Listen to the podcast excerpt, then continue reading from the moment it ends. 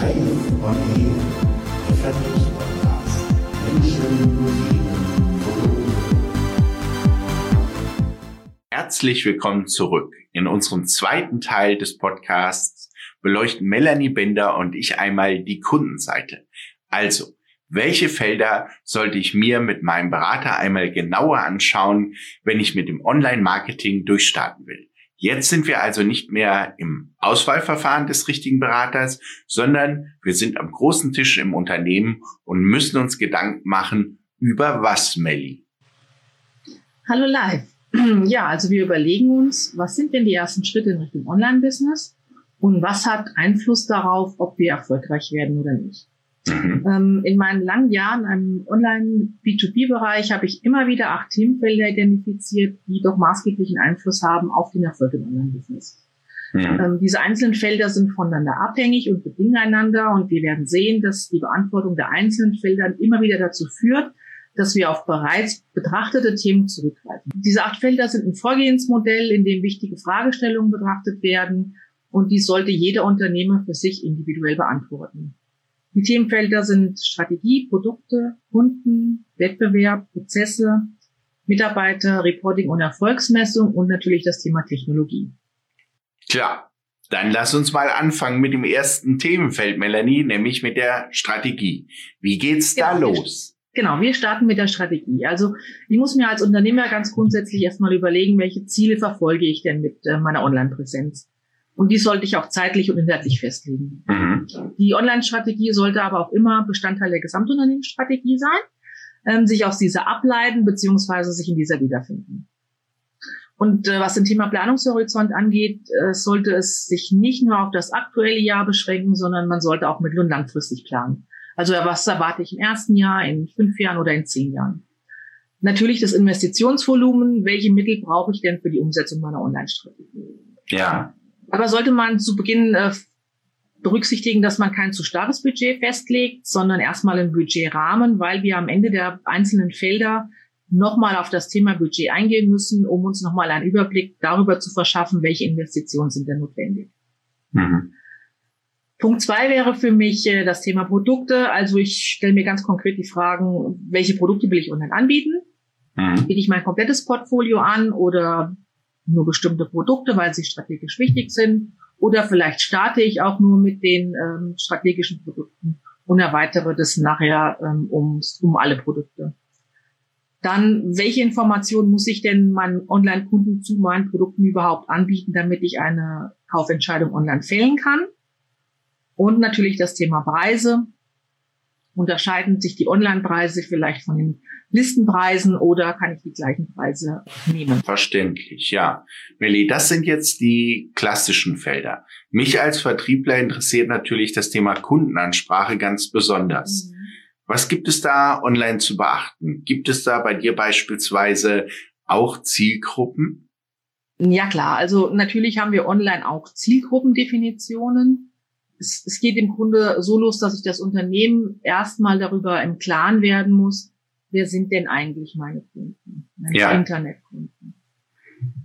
Wie agieren sie im Internet und über welche Kanäle kann ich sie am besten erreichen? Man spricht da äh, von äh, der sogenannten Persona-Definition, von der Customer Journey und von der Touchpoint-Analyse. Mhm. Wichtig ist, wer sind denn die Entscheider im Unternehmen und wie und wo kann ich sie ansprechen? Ziel ist es ganz klar, die Kunden zu lokalisieren und eben bedarfsgerecht anzusprechen. Und da können verschiedene Werkzeuge auch zum Einsatz kommen, und zwar online sowie offline. Also wir haben das Thema Suchmaschinenoptimierung, Online-Werbeanzeigen, Social-Media-Kanäle, Businessportale, Preisvergleichsportale, Einkaufsportale oder eben auch E-Mail-Marketing und auch weitere. Mhm.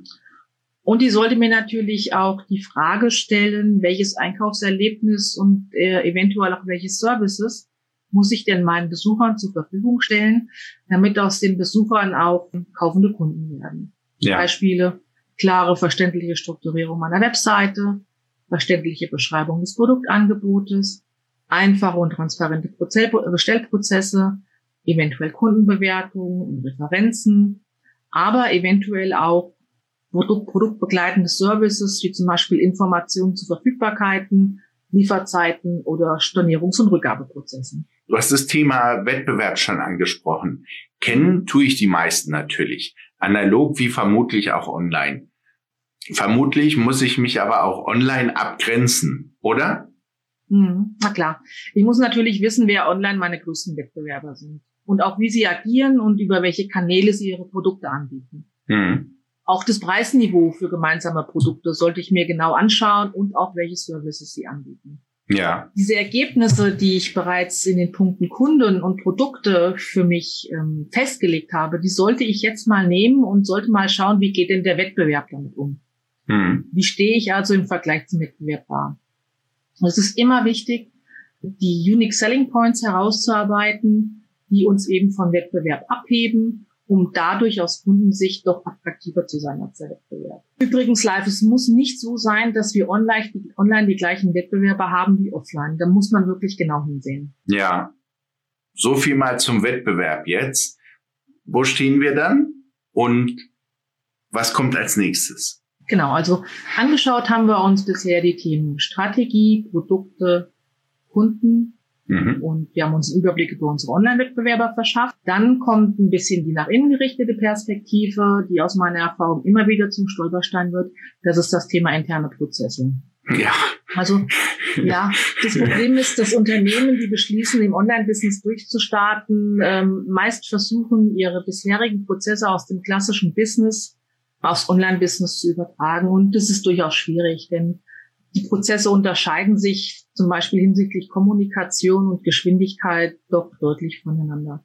Mhm. Das Online-Business ist ein extrem schnelles Geschäft und die Kunden sind auch durch die großen B2C-Portale, man kann fast sagen, etwas verwöhnt, aber sie erwarten eben, sobald sie einen Online-Kauf getätigt haben, dass das Produkt bereits auf dem Weg zu ihnen ist.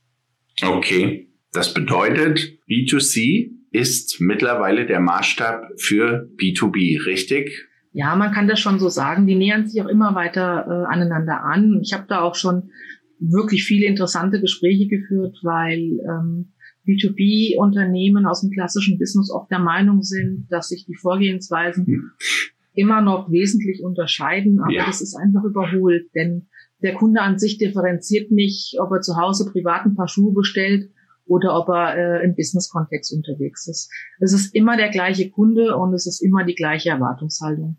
Dazu kommt, dass die Generation Millennials oder Digital Natives, wie sie genannt werden, äh, aktuell in den beruflichen äh, Startlöchern stehen und die einfach einen anderen Umgang und ein anderes Verständnis zu dem Thema Online-Shopping haben, als vielleicht das noch vor 10 oder 15 Jahren der Fall ist. Ja. Das bedeutet natürlich für mich oder für uns als Unternehmen mit dem Aufbau und der Erweiterung des Online-Business müssen meist auch interne Prozesse verändert oder angepasst werden. Hm. Manchmal sogar unternehmensweit, denn sie betreffen viele Abteilungen. Vom Vertrieb übers Marketing bis hin zur Produktion und zur Logistik. Aber es gibt auch interne Prozesse wie zum Beispiel Buchhaltung und Qualitätssicherung, die eben eventuell auch angepasst werden müssen ans Online-Business aber auch zum Beispiel das Thema ähm, externe Dienstleister, Paketdienste oder Zulieferer, die haben auch ihre Prozesse und eventuell muss ich die auch beim Online-Business berücksichtigen. Es gibt mhm. natürlich die Möglichkeit, geeignete Webtechnologie mit internen Systemen wie ERP, Lagerlogistik oder CRM-Tools zu kombinieren. Und dadurch würden sich auch Prozesse verschlanken und möglicherweise sogar Prozesskosteneinsparungen erzielen lassen. Verstehe. Jetzt haben wir die Prozesse beleuchtet. Jedoch ist bei vielen Kunden sicherlich auch die Frage relevant, wer macht nachher wirklich die Arbeit? Also was sind deine Erfahrungen in diesem Kontext? Ist das in der Praxis eine Herausforderung für Unternehmen? Ja, klar. Also das Thema Mitarbeiter ist ein ganz wichtiges Thema, denn durch die veränderten Technologien, durch veränderte Prozesse und Kundenerwartungen benötigen auch die Mitarbeiter, die zukünftig den Erfolg des Online-Business ausmachen sollen, möglicherweise auch neue Fähigkeiten und Qualifikationen. Mhm. Und ähm, da kannst du Reibungsverlusten und Unzufriedenheiten unter den Mitarbeitern kommen. Da ist es wirklich notwendig, sie von Anfang an mitzunehmen, sie eventuell zu schulen und mit neuen Arbeitsweisen und Prozessen vertraut zu machen. Also ja. Fragen, die ich mir stellen sollte zum The zu dem Themenbereich Mitarbeiter sind, welche neuen Aufgaben kommen auf meine Mitarbeiter zu? Kann ich mit der bestehenden Mannschaft alle Aufgaben stemmen? gibt es Widerstände oder Befindlichkeiten im Hinblick auf neue Arbeitsweisen und auch welche Mitarbeiter, vielleicht auch welche Abteilung sollte ich bereits im Entwicklungsprozess mit ins Buch nehmen? Ja, also ganz wichtige Fragen, gerade am Anfang. Da kann viel schief laufen. Das kenne ich auch aus meinem Business. Ähm, das Thema Akzeptanz ist halt auch ein ganz wichtiges. Ja, stimmt. Richtig. Ich meine, du, du wirst es vielleicht selber, kannst es selber beurteilen. Also was ich ganz oft erlebt habe, ist, dass ähm, sobald das Online-Business ausgebaut wird, der klassische Vertrieb auch mit Ängsten zu kämpfen hat, weil ähm, ganz oft eben das Thema, wir werden jetzt wegrationalisiert im Raum steht. Und ich glaube, das ist eine sehr, sehr große Belastung für ja, eine bestehende Vertriebsabteilung beispielsweise. Absolut. Also da, da kann ich dir nur zustimmen. Habe ich in meinen Beratungen auch häufiger und letztendlich äh, das Online-Marketing und analoger Vertrieb sich befeuern. Das ist dann in vielen Vertriebsabteilungen einfach schlichtweg nicht angekommen. Ist viel Arbeit, ihnen das dann sozusagen äh, beizubiegen. Aber spannendes Thema, absolut spannendes Thema. Ja, sehe ich auch so würde aber jetzt auch den zeitlichen Rahmen sprengen. So, hätte ich aber auch ein paar gute Beiträge zu. Ähm, was haben wir denn sonst noch, Melanie? Ja, jetzt habe ich mal ein Thema, was äh, interessanterweise bei vielen Unternehmen ganz am Anfang der Überlegung steht. Das ist das Thema Technologie. Mhm. Ähm, ja, ich für mich sehe das Thema eher am Ende. Okay. Denn äh, wenn ich mir die, die ähm, Felder, die wir schon bedacht haben, wenn ich mir die Ergebnisse dieser Felder anschaue, bekomme ich nämlich ein klares Bild davon, welche Technologie ich überhaupt benötige, um meine ja. Ziele zu erreichen. Logisch. Also ich stelle mir die Frage, welche Technologien passen zu meinem Vorhaben. Hm. Und ich mache es eben nicht so, dass ich hergehe und sage, ich suche mir jetzt erstmal die Technologie aus und überlege, welche Produkte und Services kann ich denn mit dieser Technologie anbieten, sondern ich definiere zuerst meine Anforderungen und dann dazu die passende Technologie. Hm. Und in Kombination mit meinen internen Prozessen, welche Technologie passt denn am besten zu meiner Infrastruktur?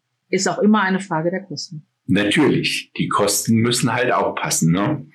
Okay, dann haben wir die Technologie damit auch abgehakt. Bleibt jetzt noch das wunderschöne Thema Reporting, dein Spezialgebiet. Ja, als gelernter Controller ist das natürlich ein Thema, was ich immer wieder feststelle, was die wenigsten Unternehmen tatsächlich machen. Ja. Ich schlage vor, das von Anfang an auf dem Schirm zu haben, denn um im Online-Business durchzustarten, bedarf es ja zum Teil wirklich erheblicher Investitionen in Ressourcen und Technologien. Und die Umsatzerwartungen ans Online-Business sind entsprechend hoch. Also muss ich natürlich auch wissen, wie entwickeln sich meine Umsätze und auch, was muss ich tun, wenn die Umsätze nicht passen, um vielleicht weitere Umsätze zu erzielen. Also wie kann ich überhaupt Einfluss nehmen auf die Entwicklung meiner hm. Umsätze? Und dazu brauche ich eben passendes Online-Reporting. Und es reicht nicht aus, sich nur anzuschauen, welche Umsätze, äh, Umsätze erziele ich denn online, sondern ich muss auch Faktoren berücksichtigen, die direkten oder indirekten Einfluss auf meine Umsätze haben. Als Beispiel mal ein paar hm. Kennzeichen. Das ist zum Beispiel die Entwicklung der Anzahl der Besucher auf meiner Webseite. Auch der Anteil neuer Besucher auf meiner Webseite, die Click-Through-Rate, Abbruchraten, Verweildauer, die Anzahl der Bestellungen, Anteil kaufender Kunden an den Gesamtbesuchern, Anteil kaufender Neukunden, durchschnittliche Warenkorbgröße, stehen gelassene Warenkörbe, aber auch Rankings zu den wichtigsten Keywords beispielsweise. Ja. Ziel ist es immer, das Verhalten der Besucher zu analysieren und zu verstehen, um daraus eben Handlungsbedarf zu identifizieren und Verbesserungsmaßnahmen einzuleiten. Ja, das denke ich mir. Melli, wir sind jetzt schon wieder am Ende der Zeit angelangt.